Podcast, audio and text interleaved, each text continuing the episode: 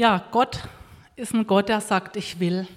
Ich will euch begegnen, ich will euch, mich selbst offenbaren. Und das hat er auch in der Stiftshütte getan. Und heute geht es weiter. Es ist jetzt schon länger her, ich glaube November war das letzte Mal. Ich möchte gerade kurz noch ein paar Bilder zur Erinnerung geben.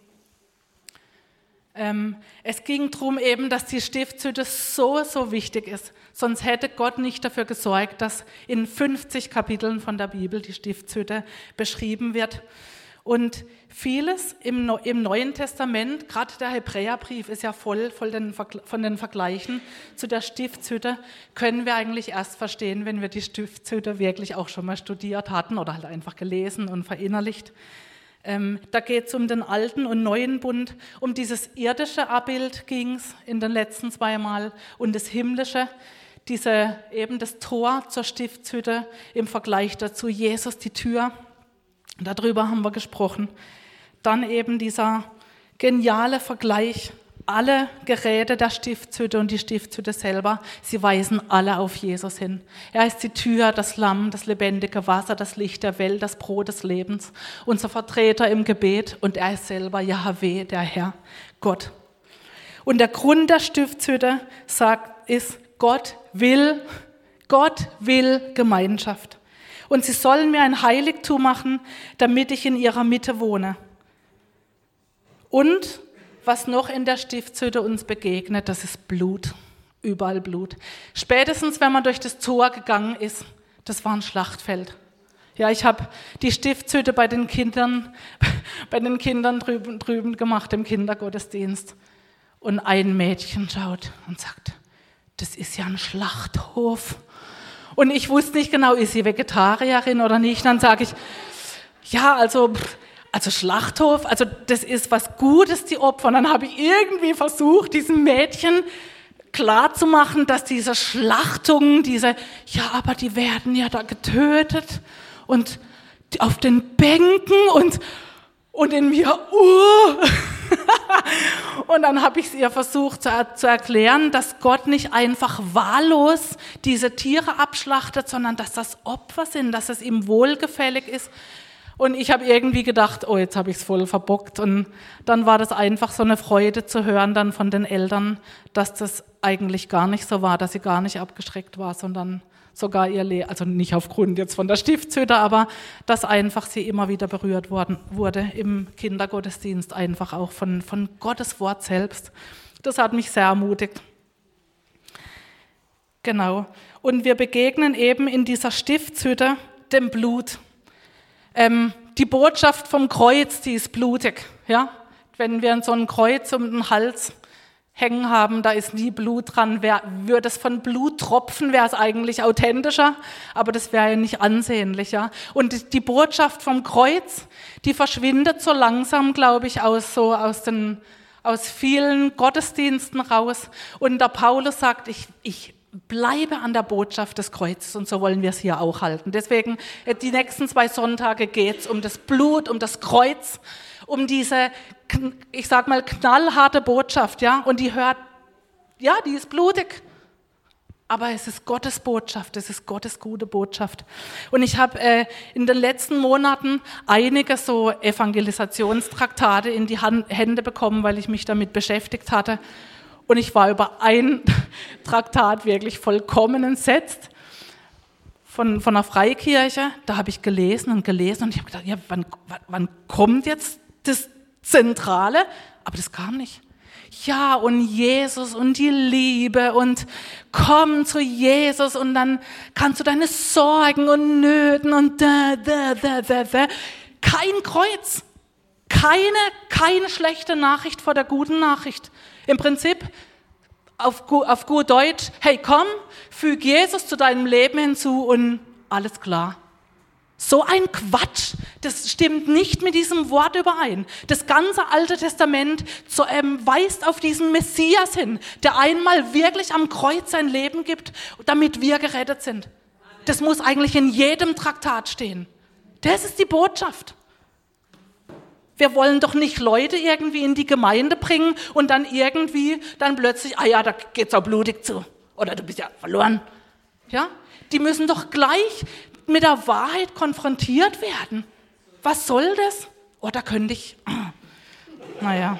Okay, auf jeden Fall geht es in der Stiftshütte um den Brandopferaltar. Der Brandopferaltar im Vorhof ist absolut von zentraler Bedeutung und ich liebe Gott für seine für das Detail einfach, wo er schon allein in Anordnungen uns Menschen zeigt, das ist wichtig, weil das ist der Mittelpunkt. Die Stiftshütte, das war ja 50 mal 25 Meter und jeweils zwei Quadrate. Und im hinteren Teil war der war die Bundeslade, das Allerheiligste war praktisch der Schnittpunkt, also wenn man da so zwei Diagonalen sieht, und im Vorhof eben dieser Brandopferaltar, absolut zentral. Und dann kommt der Auftrag von Gott an Mose. In 2. Mose 27, 1 bis 8. Und du sollst einen Altar aus Akazienholz herstellen, fünf Ellen lang und fünf Ellen breit. Viereckig soll der Altar sein und drei Ellen hoch. Und bringe die zu ihm gehörenden Hörner an seinen vier Ecken an. Seine Hörner sollen aus einem Stück mit ihm sein, und du sollst ihn mit Erz überziehen. Fertige auch seine Töpfe an, die zur Reinigung von Fettasche dienen, und seine Schaufeln und seine Sprengbecken und seine Gabeln und seine Kohlenpfannen. Alle seine Geräte sollst du aus Erz machen.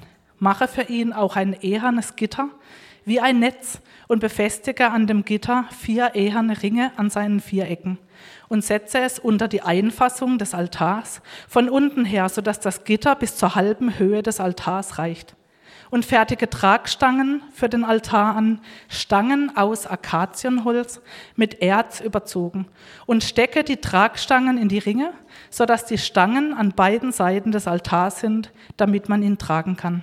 Aus Brettern sollst du ihn herstellen, dass er inwendig hohl ist und wie ich es dir auf dem Berg gezeigt habe, so soll man ihn herstellen. Also Gott hat absolut eine Detailangabe gemacht, wie Mose diese Dinge in der Stiftshütte bauen soll. Und so auch der Brandopferaltar. Also er soll quadratisch sein, zwei Meter fünf breit ungefähr, ein, ein Meter fünf hoch, aus Akazienholz. Wir wissen das noch aus dem Vorhof, aus der Umrandung. Akazienholz, das ewige Holz.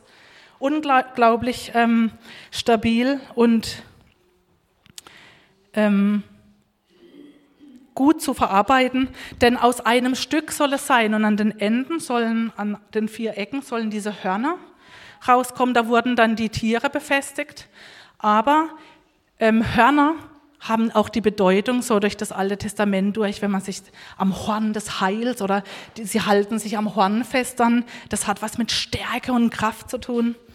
Dann diese zwei Tragestangen, klar, der muss transportabel sein.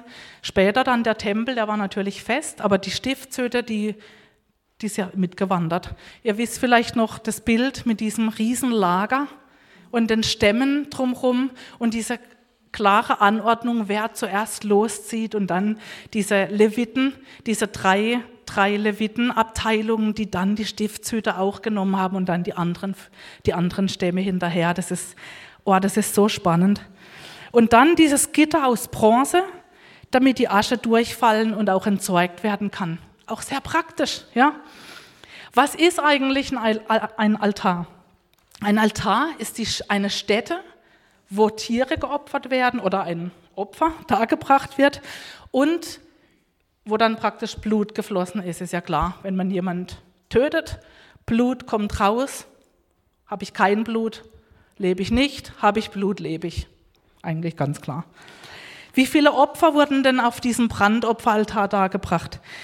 Neben den regelmäßigen Opfern, da, geht es dann nächsten Sonntag drum, ähm, hat Gott angeordnet, täglich zwei Lämmer darauf zu schlachten, nämlich morgens und abends als Feueropfer. Und dann steht da, für Gott zum wohlgefälligen Geruch. Wir haben es vorher gehört von Victoria. Es fällt uns relativ leicht, oder ist ja eigentlich angenehm, so das Bild, oh, wir können ein wohlgefälliger Geruch für Gott sein in seiner Nase und so. Aber wie steht es denn, wenn wir darüber nachdenken, dass so ein blutiges Opfer, dass das jetzt ein wohlgefälliger Geruch für Gott ist? Das Feuer auf dem Brandopferaltar musste beständig brennen. Und das erste Mal hat Gott es angezündet bei der Einweihung von der Stiftshütte. Da kam praktisch sein Feuer und hat das Feuer angezündet. Und dann sagt Gott, haltet es beständig am Laufen. Die Frage ist, ich weiß nicht, ob ihr die euch auch immer wieder gestellt habt, warum eigentlich Opfer? Ja, muss das wirklich sein? Wieso so blutig? Ja, vielleicht die Veganer und Vegetarier, weiß gar nicht, wie viele da sind, aber ist es, glaube ich, noch herausfordernder. Ja? Ich selber, ich kann überhaupt kein Blut sehen, habe echt Schwierigkeiten mit rohem Fleisch zu verarbeiten. Ich esse es gern, aber zubereiten schlimm. Ähm, manche haben, ja, Blut, äh, ja, nicht so angenehm. Die Frage ist doch, warum diese Opfer? Und dann kommen so äh, Wörter ins Spiel, Gottes Zorn, Schuld, Sühne, Stellvertretung, Zugang zu Gott. Wie ist dein Denken geprägt? Wenn du in der Bibel über diese blutigen Opfer liest. Ja? Ja? Hast du da so eine innere Abwehr? Was, wie, wie steht es um dein Gottesbild, wenn es darum geht, dass eben diese Opfer ein wohlgefälliger Geruch für Gott sind? Ich habe mal dann nachgeschaut, was bedeutet Opfer? So in Wikipedia habe ich eingegeben Opfer, dann kommt da ein Opfer ist eine Opferhandlung, da wird eine Opfergabe an eine Gottheit als Geschenk geopfert. Opfergaben können sein Früchte, geschlachtete Tieropfer, Trankopfer, Rauchopfer, wertvolle Gegenstände. Es gibt aber auch Menschenopfer, Kinder, Sklaven, Auserwählte, Kriegsgefangene. Und echt, mir wurde es fast schlecht, als ich das so gelesen habe, in den verschiedenen Kulturen. Ey, krass, was es da gibt. Also Tiere wurden geschlachtet und teilweise oder ganz verbrannt. Dann Blut wurde vergossen als Opfer durch Ritzen. Das, das finden wir auch bei, den, bei Elia auf dem Berg Kamel, als diese, die anderen, die Baalspriester sich ritzten, um praktisch Gott irgendwie was, also eine Antwort zu fordern dieses Feuer zu fordern. Oder in den indigenen Kulturen haben sie sich dornige Fäden über die Lippen gezogen oder über die Zunge, damit dieses Blut dann praktisch den Göttern geopfert wurde. Oder die Menschenopfer galten in den Religionen, wo es Menschenopfer eben gab. Das war die qualitativste, qualitativ höchste Form des Opfers. Und so finden sich Opfer, Menschenopfer durch Köpfen, Ertränken, hängen, steinigen, vergiften. Bei den Kelten gab es die Mooropfer. Die haben praktisch den Göttern jemand ins Moor geschmissen. Ähm, die Menschenopfer gab es in den Königsgräbern, gerade in Mesopotamien, fand ich auch wieder interessant. Da haben sie auch die Diener der Könige einfach mit ins Grab dann gelegt. Nebendran hat man dann einen Becher gefunden, die wurden dann wahrscheinlich vergiftet. Es gibt Bauopfer. Da wurden Tiere und kleine Kinder oder Kinder einfach mit eingemauert, um praktisch als Bauopfer, damit dieser Bau stabil bleibt und was weiß ich, Erdbeben standhält oder sowas. Dann in der Bibel finden wir diesen Moloch, diese Kinderopfer, wo Gott sagt, das ist ein Gräuel für mich.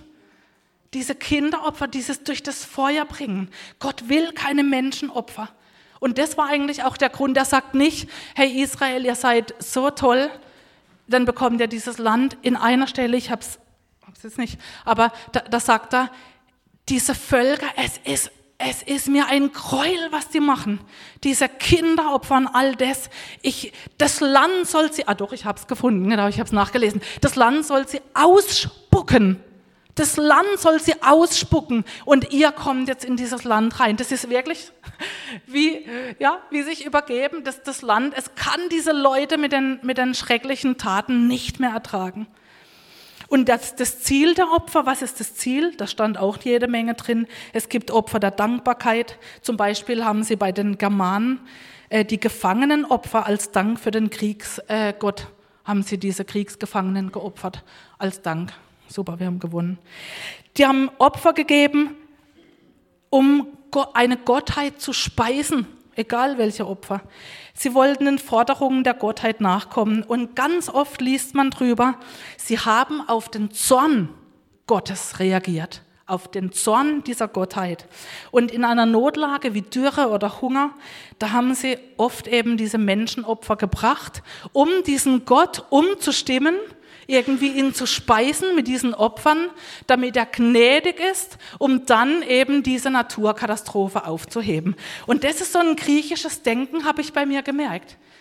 Das, und ich, ich bin da mal auf eine, auf eine Predigt gestoßen von Hans-Peter Reuer, vom, von den Fackelträgern.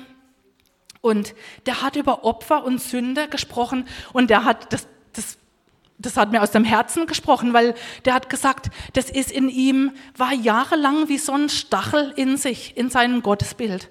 Da ist dieser Vater, der ist zornig, der Zorn Gottes, da ist dieser Sohn, der opfert sich. Mein Gott, mein Gott, warum hast du mich verlassen? Und dann, und dann besänftigt er diesen Zorn und dann ist wieder alles gut. Und irgendwie irgendwie stimmt da was nicht, so im, im, im Gottesbild. Und er hat mir aus dem Herzen gesprochen. Hat Gott Opfer nötig? Hat, muss Gott wirklich besänftigt werden? Braucht er diesen Wohlgeruch, um damit dann zu sagen, okay, jetzt habe ich ja gesehen, da wurde ja so viel getan, jetzt bin ich euch wieder gnädig. Hey, das ist doch nicht das, irgendwas passt nicht, oder? Ich weiß nicht, ob es euch auch so geht, aber ich habe die Gedanken, die, die habe ich gekannt jahrelang. Und das religiöse Verständnis, und deswegen habe ich das auch jetzt ausgeführt über die Opfer, das kommt genau daher, weil das Verständnis ist, ich könnte mal wieder weitermachen, ähm, die Hand, also ein Opfer ist die Handlung von Menschen, die durch ihre Opfergaben einen Gott besänftigen und ihn zu etwas bringen, etwas zu tun oder eben nichts zu tun. Also entweder diese Naturkatastrophe wegzunehmen oder etwas zu tun wie Fruchtbarkeit der Fruchtbarkeitsgöttin zu opfern. Und das ist eben der Unterschied. Bei den Religionen, Gott hat ein Problem und die Menschen lösen dieses Problem durch ein Opfer. Und bei Gott ist es genau umgekehrt. Beim lebendigen Gott, da haben die Menschen ein Problem und Gott löst es durch sein Opfer. Und das fand ich dann, genauso ist es. So kann man es verstehen, oder? Die Menschen haben ein Problem. Wir haben ein Problem. Wenn wir auf die Erde geboren werden, hat jeder Mensch ein Problem, ob du das weißt oder nicht, ob du es wissen willst oder nicht, du hast ein Problem.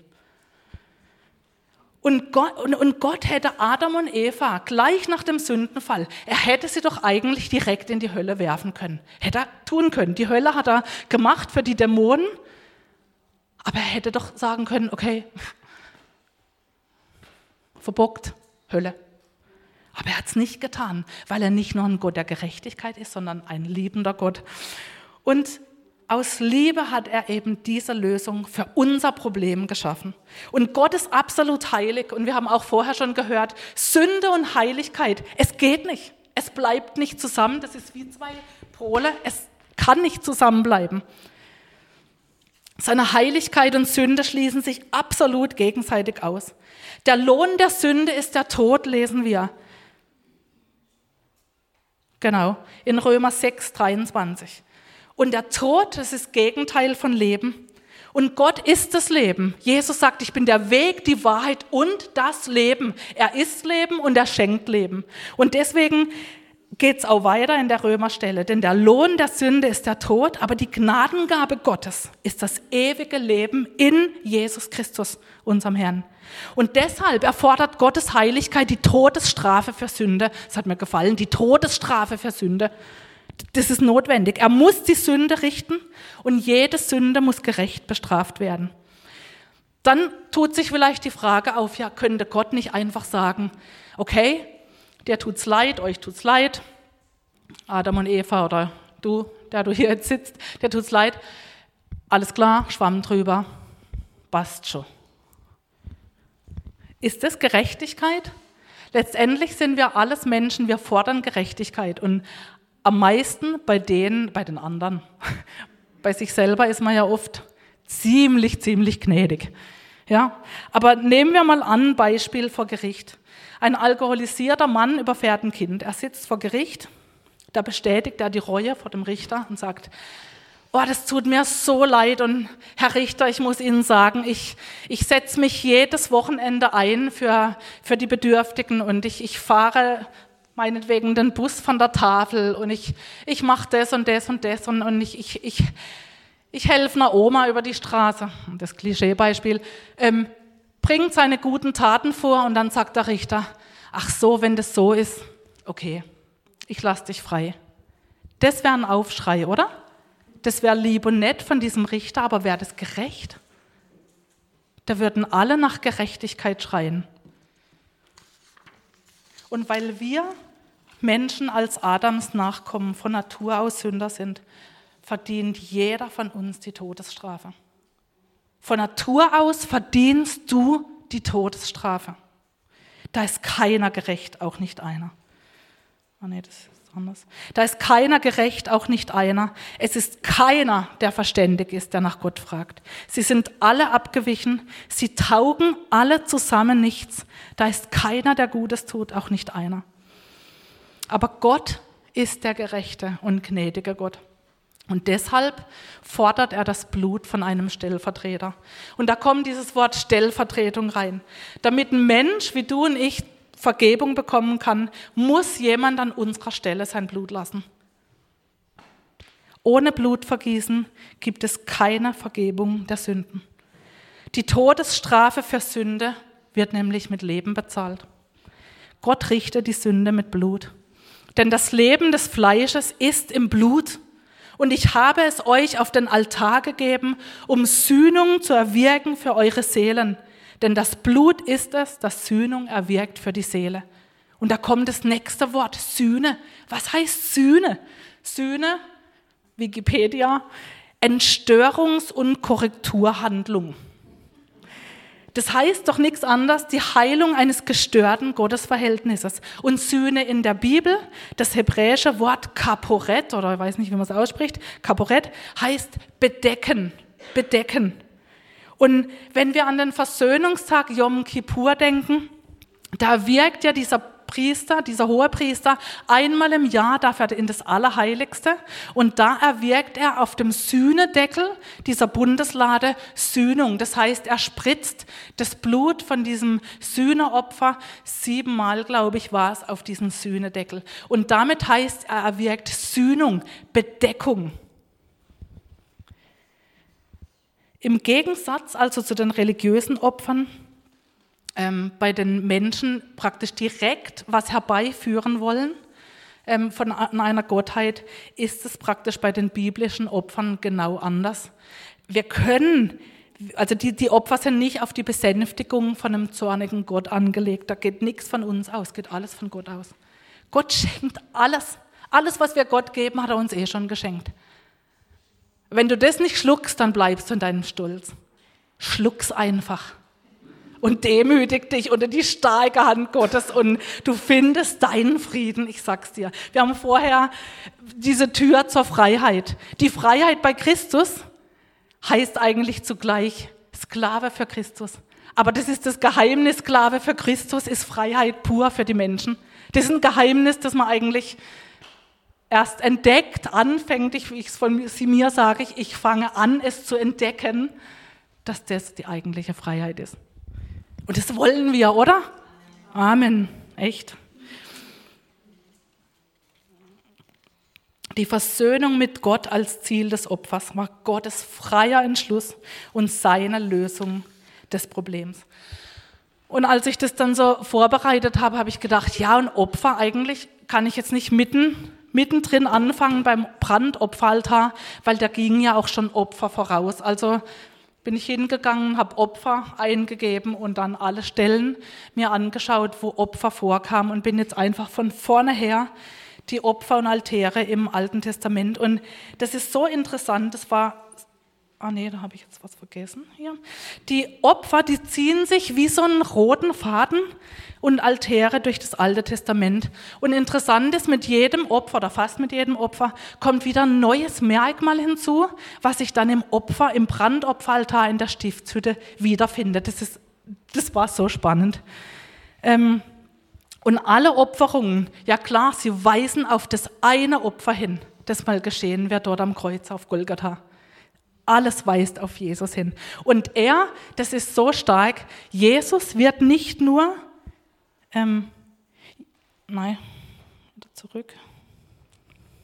Jesus wird die Sünde nicht mehr bedecken, heißt es im Hebräerbrief, sondern er nimmt sie weg.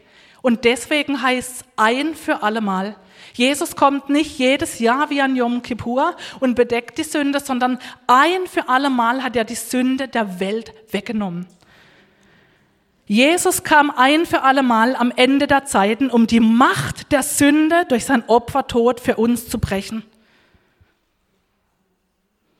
Gott hat mit seinem Opfertod die Macht der Sünde in deinem Leben, wenn du ein Kind Gottes bist, gebrochen.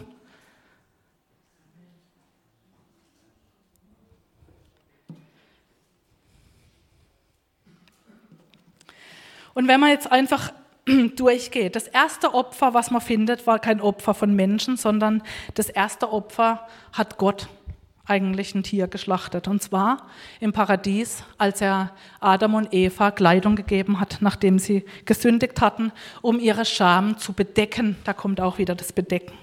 Das nächste Opfer finden wir bei Kain und Abel.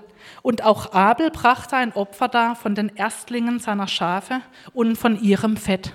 Beim Brandopferaltar sehen wir, Fett ist was ganz Kostbares. Der Abel hat wohl was verstanden, was es heißt, für Gott zu opfern. Ich habe auch schon so einen Gedanken gehabt, ja witzig.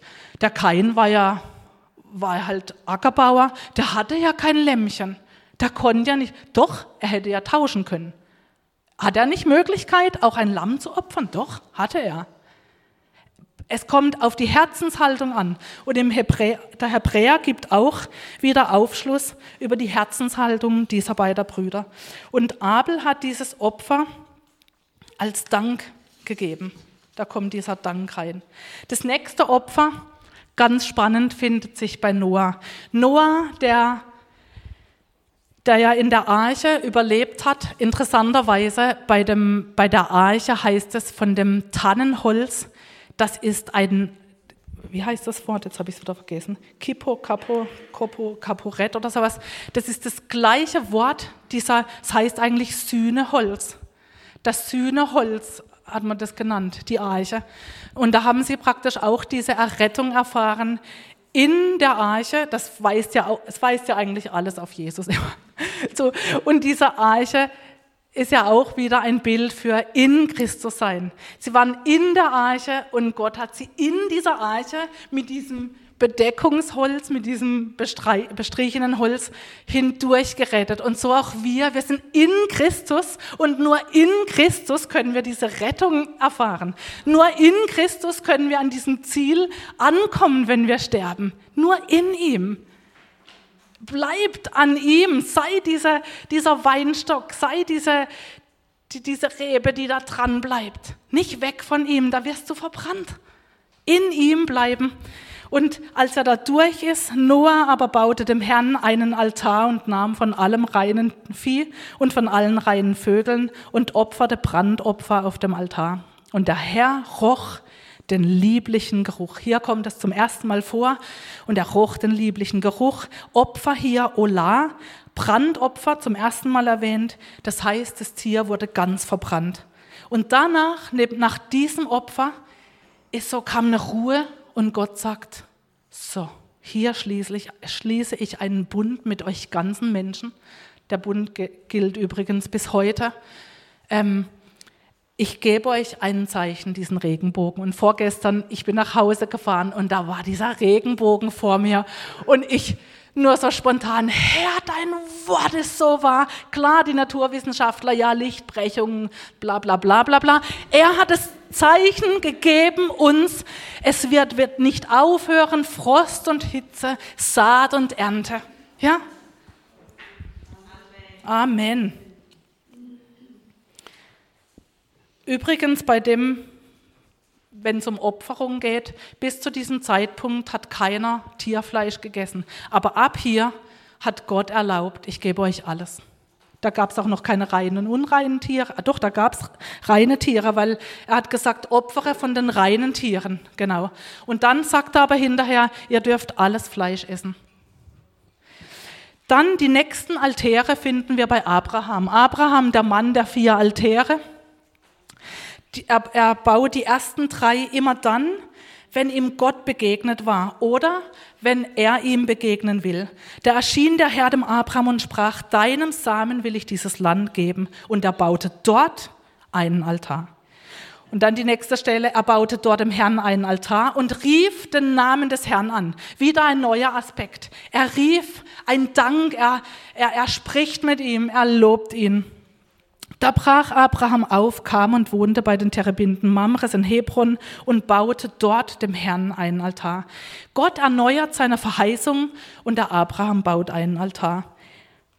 Als Zeichen praktisch der Begegnung. Dann das nächste Opfer, das wir finden. Also es war kein Altar, das war dieser Bund mit Abraham. Wir finden das in 1. Mose 15. Gott verheißt Abraham einen Sohn und schließt diesen Bund. Und das Opfer war eine dreijährige Kuh, ein Witter, eine Turteltaube und junge Taube. Und zum Brauch dieser Zeit, es war ganz normal, wenn zwei einen Bundesschluss eingegangen sind, da haben sie diese Opfer zerteilt haben praktisch so einen Korridor gemacht, eine Bundesstraße sozusagen, haben auf der einen Hälfte des, die eine Hälfte des Fleisches, auf der anderen und dann gingen die Vertragspartner durch, um praktisch zu bezeugen, ich halte mich an diesen Bund und sollte ich diesen Bund nicht halten, soll es mir so ergehen wie diesen Opfertieren. Schmerz. Also die waren, die haben das nur gemacht, wenn sie wirklich sicher waren, ich will diesen Vertrag halten. Und was dann geschah, die meisten kennen, kennen diese Stelle. Gott hat Abraham in einen tiefen Schlaf gelegt und ist selber als zwei Bundespartner. Diese Feuerfackel, diese Shechina wahrscheinlich, diese Feu also diese Wolke und die ähm, als rauchender Glutofen ist er zwischen den Stücken hindurch und hat diesen Bund mit sich selber praktisch geschlossen weil er weiß, die haben keine Chance sonst, weil die sind so vertragsbrüchig, diese Menschen, aber ich liebe sie, ich schließe diesen Bund, der ist einseitig, ich mache das. Und das Bundeszeichen von Abraham war die Beschneidung, genau. Und der letzte Altar war ein sehr denkwürdiger Altar, das war, glaube ich, der krasseste Altar von Abraham, das war die Opferung Isaaks. Da spricht Gott zu ihm, nimm doch deinen Sohn, deinen einzigen, den du lieb hast. Auch wieder, wir hören, oder? Wir hören Jesus da drin. Nimm deinen Sohn, deinen einzigen, den du lieb hast, Isaak, und geh hin in das Land Moria und bringe ihn dort zum Brandopfer dar, auf einem der Berge, den ich dir nennen werde. Da sprach Abraham, da geht dann los, da sprach Abraham zu seinen Knechten, bleibt ihr hier mit dem Esel, ich aber und der Knabe wollen dorthin gehen und anbeten. Da kommt ein neuer Aspekt rein. Sie wollen anbeten. Und dann wollen wir, der Knabe und er, wieder zurückkommen. Und in Hebräer gibt uns eigentlich den Satz, der Satz gibt uns Aufschluss. Da heißt, Abraham zählte darauf, dass Gott imstande ist, auch aus den Toten aufzuwecken. Und Isaak auf dem Weg fragt Abraham, wo ist das Lamm zum Brandopfer? Abraham antwortet, mein Sohn, Gott wird für ein Lamm zum Brandopfer sorgen. Und dann kommen sie auf diesen Berg, nicht Moria selber, Moria ist ja dann später der Tempelberg und einer der Berge, ein Berg ist der Ölberg und ein anderer Berg, was für eine Überraschung ist Golgatha. Auf diesem Berg errichtet er diesen Altar. Er er ist kurz davor, seinen einzigen Sohn zu töten und dann sagt Gott, stopp, stopp. Nun weiß ich, dass du Gott fürchtest, weil du deinen einzigen Sohn nicht verschont hast um meinetwillen. Ich habe gesehen, deine Hingabe dies. Das ist so, wie ich das haben will. Du nimmst mich als erstes. Du bist bereit, deinen einzigen Sohn zu opfern. Und ist es nicht eine Vorschau für Gott selbst? Er war bereit, seinen einzigen Sohn für uns zu opfern. Nur wusste er Isaak, wenn Isaak geopfert wird, was bringt's? Nix. Hat ja keine Auswirkung. Aber da wird einer kommen, wenn er das, das Menschenopfer, es gibt ein Menschenopfer bei Gott, und das bewirkt für uns die Rettung. Und es kann nur das eine sein. Und Gottes Antwort auf Abraham war, da ist ein Witter. Das ist dein Brandopfer. Und auch Abraham da, sein Glaube wird belohnt. Auch hier sorgt Gott dafür.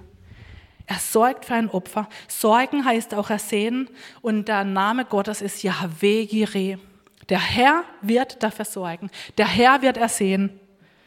Und im Vergleich zu 1. Petrus, da steht, er, Jesus, dieses makellose, unbefleckte Lamm, er war zuvor ersehen vor Grundlegung der Welt.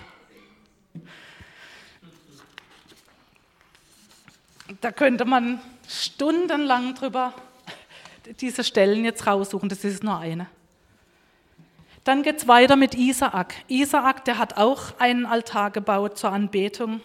Er rief den Namen des Herrn an. Dann kommt Jakob.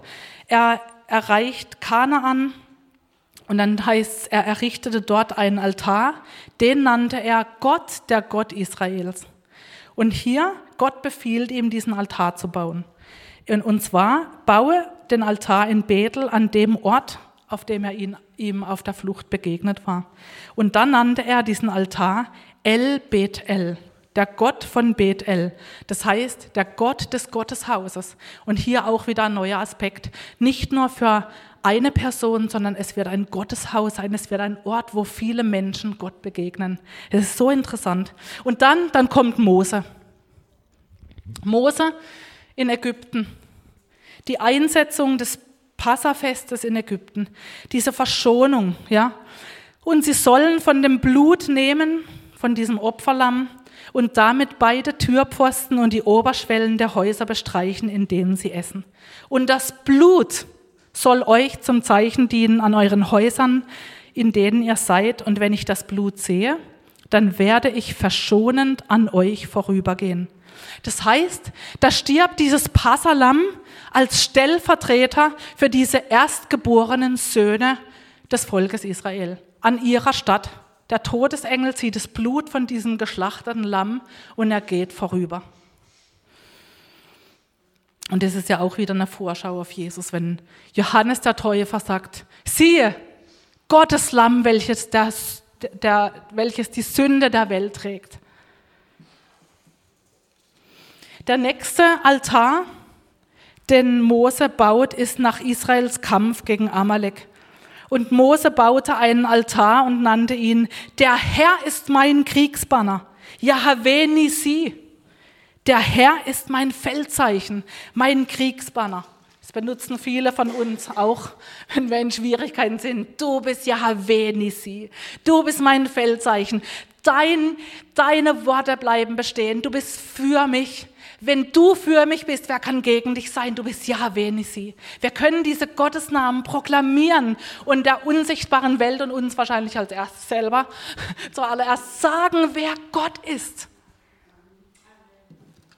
Und dann in 2. Mose 20 gibt Gott diese zehn Gebote an Mose und dann sagt er, bau einen Altar und dort will ich zu dir kommen und dich segnen. Also Gott will, dass wir einen Altar bauen und damit wir zu ihm kommen. Und so war es dann auch bei dem Brandopferaltar. Die Israeliten, die konnten nicht in dieses Heilige und Allerheilige, aber sie konnten zu diesem Brandopferaltar, wo ihnen Gott begegnet ist. Dazu mehr aber nächstes Mal.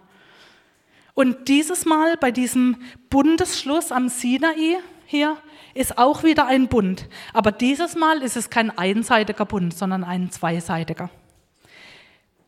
Ähm, Mose schreibt diese Worte auf des Gesetzes.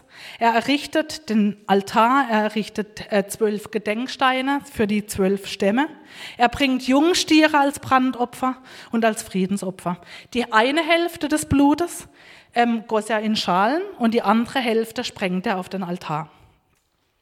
Dann hat er das Buch des Bundes vorgelesen und dann hat das Volk gesagt, ja, also wie bei einer Hochzeit, willst du? Ja, ich will. Ja, ich will. Also das Volk hat geantwortet und als Zeichen des Bundes hat er die andere Hälfte von den Schalen genommen und sie besprengt. War so, wie man es auch findet. Seht, das ist das Blut des Bundes, sagt er.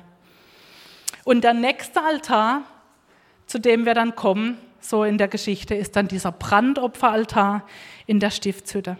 Gott selbst, er will, er will selbst unter seinem auserwählten Volk leben. Und es war nur möglich, wenn diese Sünde bedeckt wurde, wenn diese Sühne passiert. Und diese, durch dieses stellvertretende Opfer, durch dieses vergossene Blut, erhielten diese Israeliten die Vergebung und konnten sich zu Gott nahen.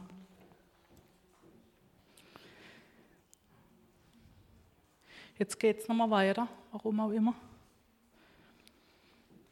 Zurück, zurück auch nicht, vorher auch nicht. Ah ja, genau. Denn das Leben des Fleisches ist im Blut und ich habe es euch auf den Altar gegeben, um Sühnung zu erwirken für eure Seelen. Denn das Blut ist es, das Sühnung erwirkt für die Seele. Und nächste Woche, da feiern wir Ostern, da kommt diese frohe Botschaft nach dieser schlechten Botschaft, dass wir ein Problem haben, dass Gott eben diese Lösung selbst ist. Gott selbst hat sich mit uns versöhnt. Da hat Jesus ein für allemal die Sünden weggenommen und ist gestorben.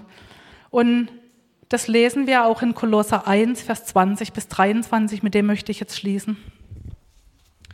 Durch Jesus hat er alles mit sich selbst versöhnt.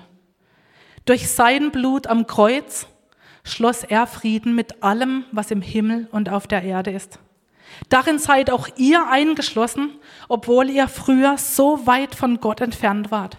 Ihr wart seine Feinde und eure bösen Gedanken und Taten trennten euch von ihm. Doch nun hat er wie, euch wieder zu seinen Freunden gemacht. Durch seinen Tod am Kreuz in menschlicher Gestalt hat er euch mit sich versöhnt, um euch wieder in die Gegenwart Gottes zurückzuholen und euch heilig und makellos vor sich hinzustellen. Ihr müsst allerdings an dieser Wahrheit festhalten und euren Glauben bewahren. Weicht nicht von der Hoffnung ab, die euch geschenkt wurde, als ihr die Botschaft von Jesus Christus gehört habt. Diese Botschaft ist in der ganzen Welt verbreitet worden und ich, Paulus, wurde von Gott berufen, sie zu verkündigen. Durch Jesus hat er alles mit sich selbst versöhnt. Vater im Himmel, das sind das ist Wahrheit und wir können immer nur beten, dass diese Wahrheit in uns Gestalt annimmt, dass wir das immer mehr wirklich mit dem im Geist in Wahrheit begreifen, dass wir das nicht verstandesgemäß einfach nur schlucken, sondern dass wir Erkenntnis darüber bekommen, mehr und mehr, was es heißt, dass du dieses ein für alle Mal Opfer ja warst. Du selber hast dich selber geopfert um als hoher Priester in dieses Allerheiligste zu gehen und dich selber dein Blut darzubringen. Das ist, Herr, wir brauchen Offenbarung von dir. Und ich danke dir, dass du den Heiligen Geist gegeben hast, der uns offenbart.